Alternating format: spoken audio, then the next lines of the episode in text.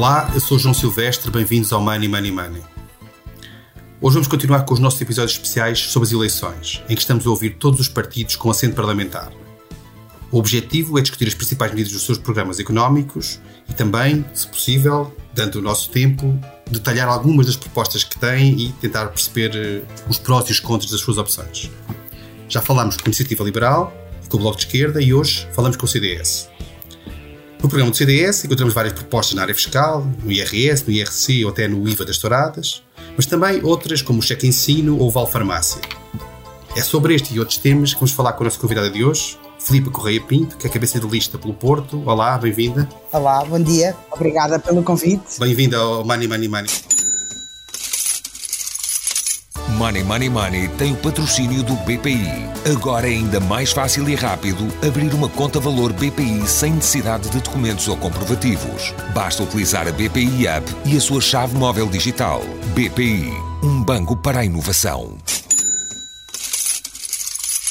Como temos feito com os nossos outros convidados nesta, nesta série de eleições legislativas, nós começamos por pedir ao convidado que nos dê aquela medida que é a mais imediata, que seria posta em prática caso o partido fosse governo imediatamente a seguir às eleições, e no segundo momento, qual é a medida mais estrutural, que não sendo a mais imediata, é aquela que acham que muda de forma mais estrutural a economia na perspectiva, do, neste caso, do CDS. E começava por perguntar precisamente isso, ou seja, qual é aquela medida económica que para o CDS é, é mais urgente e imediata e que seria posta em prática caso o partido fosse governo a seguir às eleições? Olá, mais uma vez obrigada pelo convite. Olha, eu não sei se há assim uma medida específica, parece-me que o assunto, o tema, a área de governação é tão complexo que não há uma medida cirúrgica, por mais cosmética e apelativa que possa parecer do ponto de vista eleitoral, resolva o problema estrutural do atraso da nossa economia. E, portanto, para o CDS o que é importante neste momento é conseguir dar condições de competitividade ao nosso tecido empresarial para que uh, aumente o emprego, uh, aumentem as exportações, aumente a produção e aumente a capacidade de produzir riqueza. Isso passa uh, por dotar as empresas de mão de obra mais qualificada e, portanto, passa por uma aposta muito séria na formação e na educação, passa por reduzir os custos de contexto que, neste momento e em particular, estão a estrangular a tesouraria das nossas empresas e é por isso que a redução do peso dos impostos uh, nos custos com o combustível e nos custos energéticos uh, nos parece fundamental. Passa por reduzir seriamente o peso do Estado uh, no funcionamento da economia e, portanto, por tirar o Estado um, dos setores onde os privados podem desempenhar um papel, bem como por reduzir drasticamente a burocracia e as taxas que sobrecarregam muita da nossa atividade económica, quer ao nível do licenciamento, quer ao nível do investimento, e portanto a redução da tributação dessa, indireta dessas atividades e a redução da burocracia são medidas absolutamente essenciais. E depois há medidas fiscais, uh, para nós são evidentes, que são muito urgentes. A redução do IRS, uh, que é uma medida essencial não só para garantir mais rendimento para as famílias e garantir às famílias que o trabalho compensa, mas também para permitir que as empresas possam aumentar o salário médio dos seus trabalhadores. Que é uma das queixas que apresentam sistematicamente, é de que o peso do IRS e, e, e na, na, na, na, tributação dos salários, desde logo nas, nas retenções da fonte, na fonte, é um desincentivo ao aumento desses mesmos salários. E depois, uh, ao nível das empresas, uh, o que nós propomos é que uh, as empresas que, que reinvistam a totalidade dos seus lucros deixem, ao menos numa fase transitória de crescimento, ser tributadas em sede de IRS. Portanto, as empresas que não distribuem os seus lucros e que os reinvestem ao serviço da produtividade das suas empresas fiquem isentos de IRC. Isto para além da redução da taxa, retomando o caminho uh, que se iniciou em 2011 e que foi interrompido em 2015 pelo governo socialista, de permitir que a taxa do IRC se reduza para os níveis aceitáveis, de acordo com todos os indicadores das instituições mundiais e europeias, para que se situe num curto espaço de tempo ao nível dos 15%. Aflorou aí uma série de medidas que nós, eu gostaria de, detalhar um pouco mais à frente ao longo de, deste programa, mas eu depreenderia daquilo que diz que o urgente seria essa questão da tesouraria das empresas, portanto, medidas que nesta fase de saída, de saída, esperemos nós, da pandemia e de recuperação da economia, as empresas possam ter alguma, algum apoio, e que o estrutural seria eventualmente mais esse lado que falava do peso do Estado e da redução dos impostos, em geral. Sim, ainda ainda há uma medida para a qual não sabemos muito bem se vamos a tempo, eh, que é dirigir uma, menos será uma batalha séria do CDS nesta próxima legislatura, garantir que os apoios que vêm do PRR são mais canalizados para a economia privada e menos para o setor público. Uh, ainda há muitas calls em aberto e muitos programas para onde os fundos podem ser redirecionados e, e, esse é um compromisso que também assumimos. Portanto, nós achamos que esta ajuda europeia muito importante nesta fase de saída da pandemia, esperando que estejamos realmente em fase de saída da pandemia, nem disso estamos certos, possam ser dirigidos para a economia privada possam precisamente ajudar as empresas e o nosso tecido empresarial a resolver estes problemas estruturais crónicos que apontei no início da intervenção.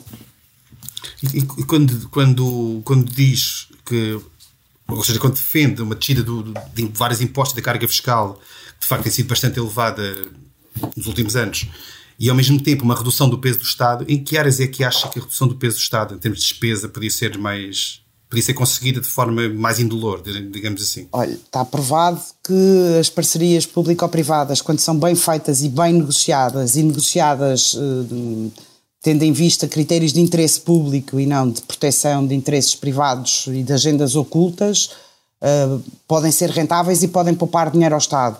Isso verificou-se na saúde, eh, seguramente se pode verificar no setor dos transportes, Uh, e, portanto, há muitos sítios onde nem sequer discutindo a titularidade do capital das empresas, que podem continuar a ter uma participação pública. O CDS não é radicalmente contra a detenção do Estado uh, de partes de capital em certos setores. O que está provado é que a gestão privada é muito mais eficaz do que a gestão pública e muito mais racional. E, e portanto, esse é um dos pontos. E depois há outros pontos onde uh, nós vamos mais longe e achamos mesmo que as empresas devem ser privatizadas e que não faz sentido continuarem a ser geridas com recursos públicos de forma uh, desastrosa, como tem acontecido, por exemplo, no caso da TAP. Um, portanto... eu, eu, já ia falar da TAP mais à frente um bocadinho, que acho que é um tema que por si só merece alguma atenção. Mas em relação à despesa, duas áreas em que, que cronicamente os Estados todos, não é só o nosso, gastam muito dinheiro é, são os salários e as pensões. Qual é que é a vossa posição em relação a isso? Como é que deve ser atualizados os, os salários no Estado e como é que devem ser as regras de atualização das pensões daqui para a frente? Não vale a pena nós termos discursos uh, que só servem para enganar as pessoas, porque as promessas nestes campos têm de ser cautelosas e não podem ser promessas uh, que façam as pessoas supor que os resultados vão ser imediatos. A verdade é só uma, é que nós, uh, e bem, os salários, o salário mínimo em Portugal tem aumentado, o salário mínimo em Portugal era extraordinariamente baixo e, e, e perto do indigno, Agora, o aumento do salário mínimo tem de ser acompanhado por, um aumento dos salários médios. E o que está a acontecer é que nós estamos a aumentar o salário mínimo sem conseguirmos aumentar os salários médios. E, portanto, o efeito cascata ou dominó que se esperava com o aumento do salário mínimo não está a acontecer na economia privada, mas também não está a acontecer na própria administração pública. A administração pública uh, uh, uh, não acompanhou, portanto, o Estado não acompanhou nas suas carreiras o aumento dos salários médios na proporção em que aumentou o salário mínimo. E isso está a eliminar a existência de uma classe média robusta. Naturalmente, na economia privada acontece o mesmo, sendo que os salários mínimos muitas vezes aumentam à custa da redução do pessoal uh, nos quadros e do número de trabalhadores que cada empresa dispõe para que a despesa com salários não aumente. E por outro lado, o que temos também é, é, é pensões uh, relativamente baixas em Portugal, fruto de circunstâncias antigas e culturais uh, históricas que não vale a pena agora aprofundar, mas temos pessoas que têm muitos anos de trabalho, décadas de trabalho e de trabalho muito intenso e chegam ao fim da vida e têm pensões muito baixas. Ora, para aumentar uh, essas pensões e para permitir que as empresas acompanhem o aumento dos salários e paguem salários mais competitivos, não sendo o Estado a produzir riqueza, e, e, para quem acredita na iniciativa privada, e na, numa economia de mercado não é ao Estado que compete fazer essa produção de riqueza, para que isso aconteça é preciso que haja mais dinheiro. E, portanto, o país tem de ser mais produtivo, tem que ter taxas de crescimento económicos, económicas maiores e só por essa via é que é possível uh, aumentar uh, o valor das pensões e aumentar o valor dos salários médios. Não há outra forma, porque o dinheiro não é elástico e, e, estas medidas não podem ser tomadas por decreto. E, portanto, é preciso pôr a economia a crescer, é preciso dar condições de competitividade às nossas empresas, é preciso aumentar as exportações para que dessa forma aumente a receita tributária e o Estado possa, por sua vez, aumentar os pagamentos que faz, quer no caso dos reformados, quer no caso dos próprios salários que paga aos seus funcionários, que neste momento são muitos, porventura uh, sabemos que cresceram muito os, os, trabalhadores ao serviço do Estado nos últimos anos. Uh, não estou em condições de discutir se eles são em número excessivo ou não são em número excessivo. O que sei é que, para além do mais, o serviço, a qualidade dos serviços públicos não aumentou proporcionalmente a esse aumento de número de funcionários, e por outro lado também sei que os salários que o próprio Estado paga continuam a ser baixos. E portanto isto só se resolve com medidas de caráter estrutural que transformem uh, o desenho da nossa economia. E em relação às pensões que já estão a pagamento, há vários partidos que têm propostas de, por exemplo, acelerar, acelerar o, o, aumento das pensões, eh, novas fórmulas de atualização. Qual é que é a posição do CDS em relação a isso? A posição do CDS é esta, é que é preciso, por um lado, garantir a sustentabilidade do sistema da segurança social e não prejudicar a origem deste contrato intergeracional que está na base do, do, do, do sistema eh, de segurança social.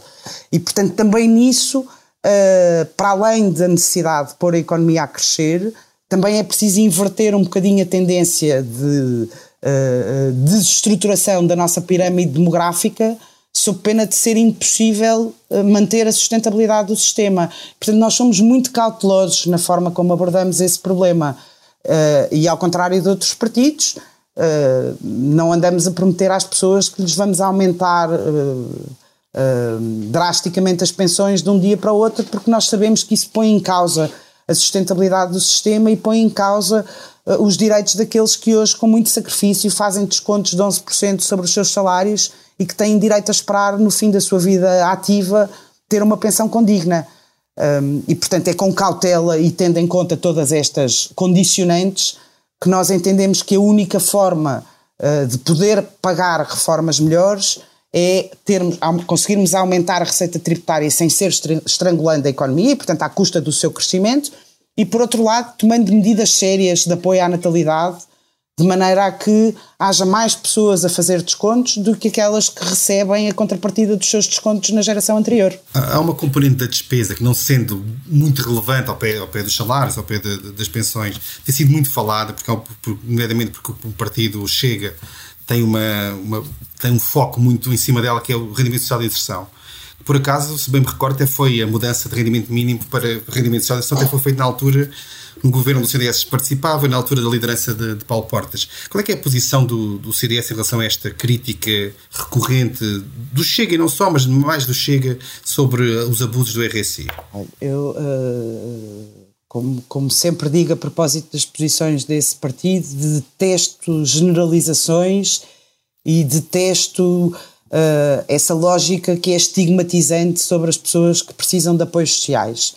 A posição do CDS, aliás, na linha da sua matriz humanista e personalista, é de que o Estado não pode deixar ninguém para trás e deve reconhecer que a dignidade de cada uma das pessoas é insubstituível e inalienável e, portanto, nos casos em que as pessoas precisam de apoios sociais, elas devem ter direito a eles e deve ser o Estado a garantir, quando elas não são capazes sozinhas por motivos vários, sejam eles quais forem, uh, relevantes, de garantir essas condições de dignidade, condições de vida dignas às pessoas. Agora, o que nós achamos é que esses apoios, nos casos em que as pessoas ficaram para trás e não, não estão a conseguir eh, obter pelos, pelos seus próprios meios essas condições de dignidade devem ser encaradas de uma forma transitória e como instrumento para que as pessoas consigam mais à frente obter os seus rendimentos de forma autónoma. Nos casos em que isso não é possível, por razões, enfim, de doença, de deficiência, etc., naturalmente os apoios têm que ser mais permanentes. Agora, eles devem ser um instrumento de alavanca e de mudança na vida das pessoas e não podem ser um incentivo e um subsídio à preguiça ou ao não trabalho. E isto não tem nada a ver com a cultura das pessoas que recebem o rendimento social de inserção. Tem a ver com a cultura.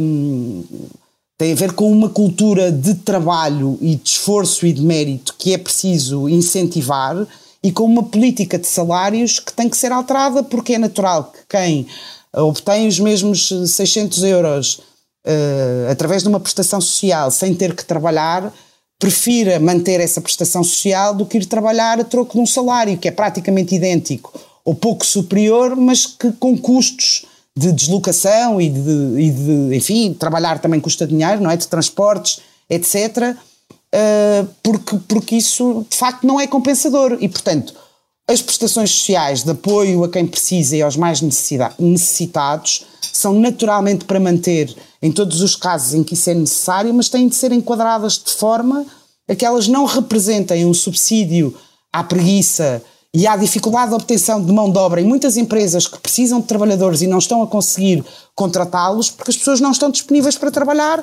porque trabalhar, no caso, não lhes compensa. Isso é muito perverso e pernicioso e distorce a, a própria função do apoio social que não queremos deixar de prestar. Passando agora para a questão dos impostos, uma das propostas que o CDS tem no IRS é a redução de, de escalão a partir, do, a partir do segundo filho e sucessivamente. Uma das críticas que tem havido é que este mecanismo usado de forma igual em qualquer nível de rendimento significa que os rendimentos mais altos, com mais filhos, beneficiarão mais que os rendimentos mais baixos. Como é que responde a esta crítica? Olha, uh, uh, uh, essa crítica não tem propriamente razão de ser por várias razões e só por desconhecimento da natureza progressiva do nosso IRS é que se pode dizer isso. Até, e, e, sobretudo, ouvi essa crítica ao Sr. Primeiro-Ministro, contrapondo com um modelo de dedução específica por cada filho que tem precisamente o mesmo efeito porque uh, basta conhecer a distribuição uh, da receita por escalão de IRS para perceber que essas medidas só têm verdadeiro impacto nos escalões mais altos. Uh, nós sabemos que quem está no primeiro, no segundo e no terceiro escalão, muito embora tenha de fazer retenções na fonte pelo, pelo mensais a quando de, de, de, de recepção do seu salário, na prática não contribuem para a receita fiscal em IRS, porque no final do ano ou enfim, em meados do ano seguinte, são reembolsadas pelo valor que entretanto lhes foi retido. E, portanto, esse efeito é um efeito que só se faz sentir uh, na classe média. E é precisamente na classe média que a redução de escalão por filho uh, também tem um efeito mais significativo e, e, ele deve ser, é uma medida que vai mais longe do que aquela que estava prevista no Orçamento de Estado do Partido Socialista, e que de facto tem mais impacto, mas é uma medida decisiva e que também tem uma natureza simbólica naquilo que lhe falava há pouco e que para nós é prioridade, que é incentivar brutalmente o aumento da natalidade. Um país que não tem políticas de natalidade, com a pirâmide demográfica em que hoje vivemos, com a natureza e a pobreza da nossa população envelhecida, é um país que abdica de ter um futuro. E, portanto, todas as medidas, qualquer que seja o impacto económico e fiscal que tenham para inverter essa tendência são medidas muito urgentes. E, tem ideia de qual é o custo, ou qual seria o custo dessa medida, em termos Olha, de perda de receita? O que eu lhe posso dizer é que nós vivemos num país onde apenas 7% das famílias têm mais de dois filhos. Ah, portanto, isso significa, em termos práticos, e, e tem ideia da distribuição desse, desse rendimento, pela, dessas famílias pelos, pelos escalões de rendimento? Explica um bocadinho qual era o alcance em termos não, de, de, impacto. Confesso que já tentei fazer esse estudo, não há, o estudo não está feito, portanto é preciso cruzar informação. Uh, a ideia que, que, tenho é que, uh, enfim, sete, os 7% que têm mais de dois filhos estão equitativamente distribuídos pelos escalões mais altos do IRS, portanto, por todos os enfim, acima do tal terceiro de que lhe falava, entre o terceiro, o quarto, o quinto, o sexto e o sétimo. Ou do quarto em diante, para ser mais exata. Mas esta é a minha percepção, eh, porque os dados, enfim, da Pordata e do INE não têm esta informação eh, de forma detalhada. Mesmo os dados da autoridade tributária, eh, é difícil perceber por escalão de IRS qual é a composição do agregado familiar. Mas depois o, CDS tem também uma, uma, tem como proposta uma alteração dos escalões em si mesmo, se bem percebi. Portanto, há uma redução também. Como é que é essa, qual é a ideia dessa alteração? Bom, por um lado há a ideia de simplificar o imposto e de reduzir o número de escalões de, 5 para, de 7 para 5, idealmente para 5 escalões nesta primeira fase, não é? Digamos. Uh, e, e, e isto, a redução de escalões só por si não é uh, garante de que uh, a taxa efetiva do imposto desce.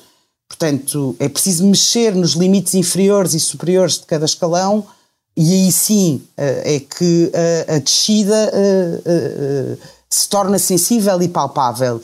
E, portanto, a nossa ideia é, mantendo a progressividade do imposto e mantendo o IRS como um instrumento de redistribuição de riqueza, permitir que a classe média uh, pague um pouco menos do que paga agora, sendo, portanto, na prática, para as pessoas perceberem, no fundo, quem está no, no, no, no, quinto escalão passaria a estar dentro dos limites do quarto escalão e por essa via desceria o valor de, do imposto eh, real que, que suporta.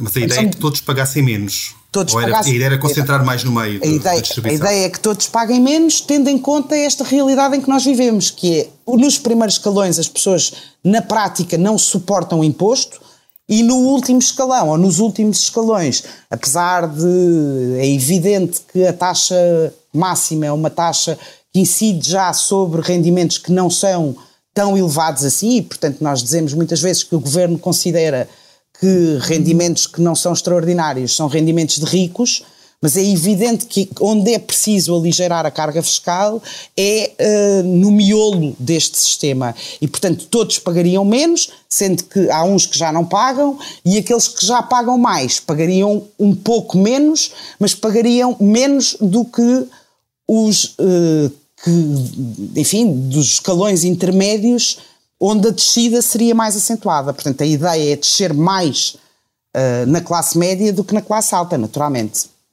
Descendo, beneficiando todos, até porque a própria natureza progressiva do imposto só, só por si já assegura que se uh, uh, eu baixo o valor do imposto para quem está no quarto escalão, isso beneficia imediatamente quem está no último.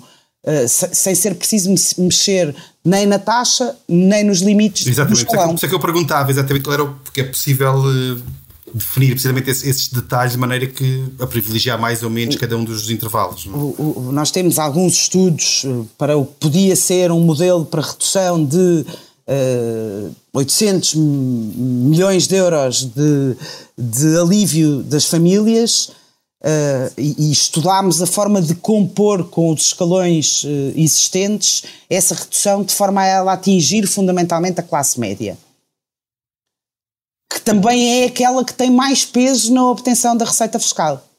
Claro. Só uma, uma, última questão sobre impostos, antes de passarmos a alguns temas mais que eu gostava também de, de falar sobre eles, que é uma, a medida da redução do IVA nas touradas. Esta, esta medida, a, a, a integração desta medida no programa do CDS tem a ver com uma genuína preocupação com este setor ou, ou também, também é uma forma de, marcar o, o, CDS de outros partidos mais à esquerda ou mais no centro, que se dizem de centro, que são contra as touradas? São ambas as coisas. Em primeiro lugar, há a consciência de que há uma discriminação negativa uh, incompreensível relativamente às touradas face de todos os outros espetáculos culturais que beneficiam de uma taxa reduzida de IVA e nós não vemos nenhuma razão para que esta manifestação do que é uma arte tradicional e popular uh, com muita penetração na nossa cultura e com muitos aficionados, seja discriminada e não aceitamos a discriminação por razões ideológicas, nem por preconceito, nem por ditadura do politicamente correto ou do gosto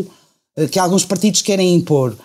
E por outro lado, também temos a consciência de que a economia à volta desta tradição e deste espetáculo é uma economia que dá emprego a muita gente, que sustenta muitas famílias e que é uma economia que funciona. Portanto, este é um setor económico ao qual é preciso dar atenção e que não pode ser excluído um, da atenção do Estado, porque há uns partidos que acham que ele não é um modo lícito de, de trabalhar ou de obter rendimentos.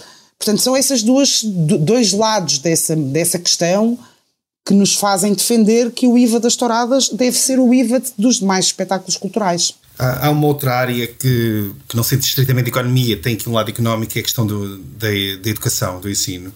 E há duas propostas, há uma proposta aqui do CDS que tem a ver com a liberdade de escolha, cheque ensino, etc. Gostava que nos explicasse um bocadinho como é que, qual é que é a ideia subjacente a isto, ou seja, porque há aqui escolha de dois tipos. Há uma escolha entre público e privado, será o famoso cheque ensino, em que a família recebe um cheque que poderá usá-lo para, para adquirir ou para inscrever o filho numa escola privada, e depois há a liberdade de escolha entre, entre escolas públicas. Gostava de perceber um bocadinho isto, porque, por exemplo, nas escolas públicas, gostava de perceber, por exemplo, se uma escola no centro de Lisboa muito procurada, não vou falar em nomes concretos nenhums, que tem um limite de, de, de alunos possíveis para para frequentarem a escola, como é que se faria a escolha se a escolha não for baseada, por exemplo, em, na residência ou nos critérios que hoje existem? Olha, a primeira coisa é a, a, a, sua própria pergunta tem contida a resposta. Essa escola do centro de Lisboa é muito procurada, não é só por ela ser central, é porque é uma escola boa. E o que nós temos é de ter escolas boas em todo o país. Porque não faz nenhum sentido que quem vive perto dessa escola boa tenha acesso a uma educação de grande qualidade e, e por por, por, força do seu código postal, aceda a uma escola que está muito bem classificada nos rankings e que prepara muito bem os alunos, mas depois quem vive aqui em Sinfãs ou, ou, em Paredes não tem acesso pela sua proveniência geográfica a um ensino da mesma qualidade. E, portanto, a primeira coisa que temos de fazer é garantir que há uma competitividade entre o sistema de educação que permite que todas as escolas alcancem esses resultados e que, por força dessa competitividade e dessa autonomia, as famílias possam escolher qual é a escola que mais se adequa às suas conveniências familiares e logísticas e que mais se aproxima do seu modelo educativo e daquilo que querem oferecer aos seus filhos.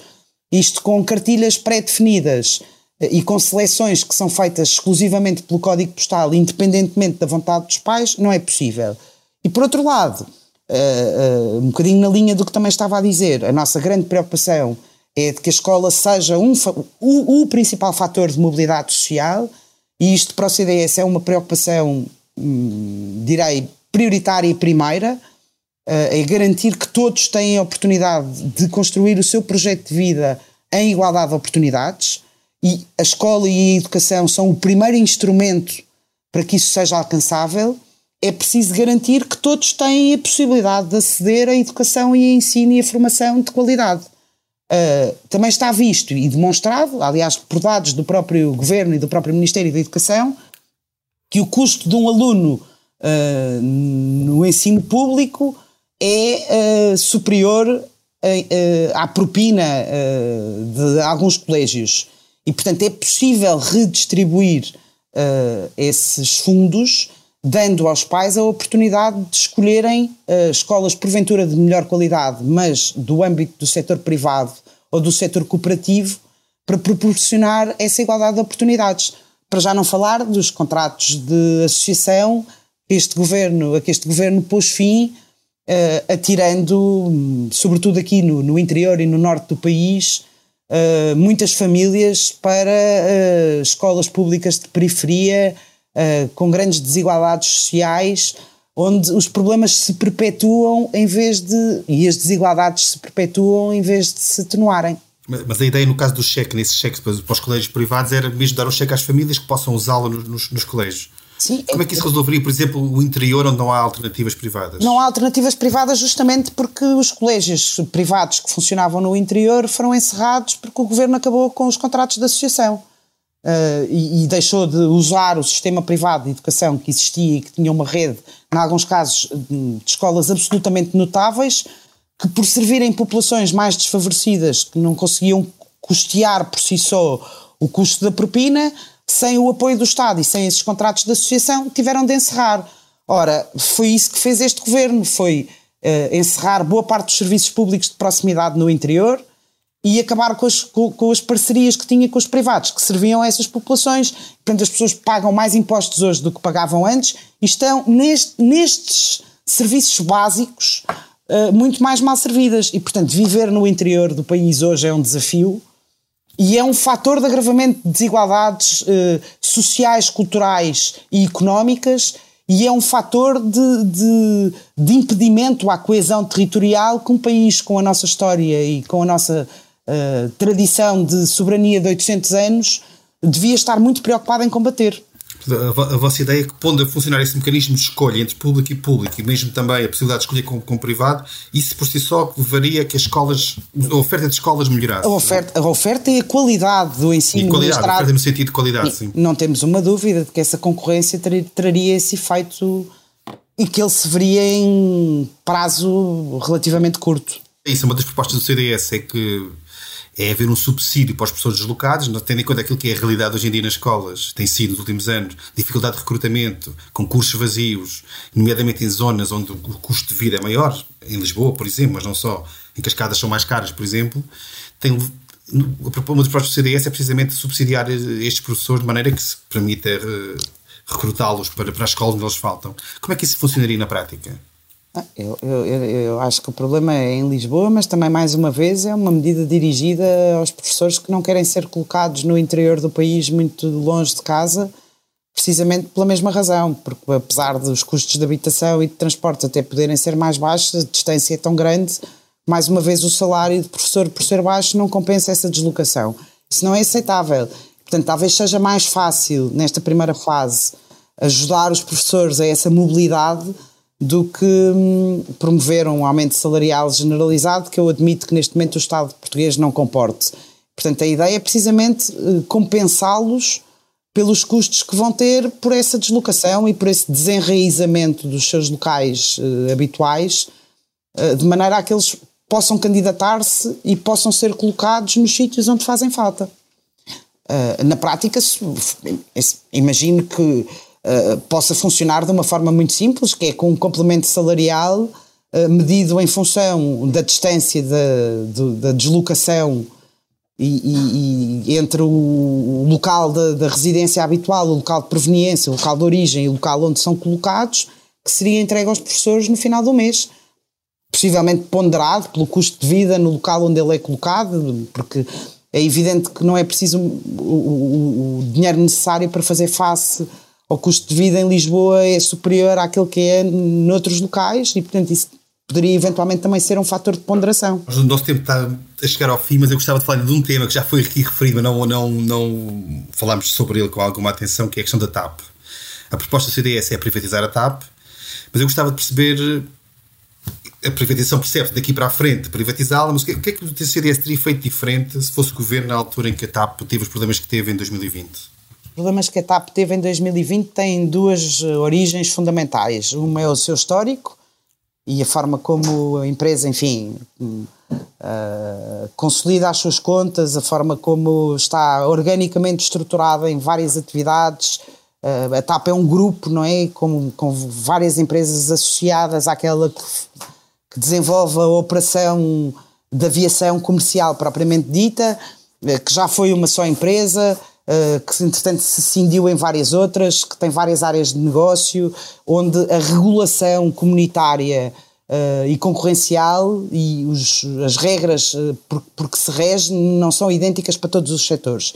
E, portanto, isso, por razões várias, tem um histórico de prejuízos acumulados na TAP SGPS muito difícil de sanar, digamos assim.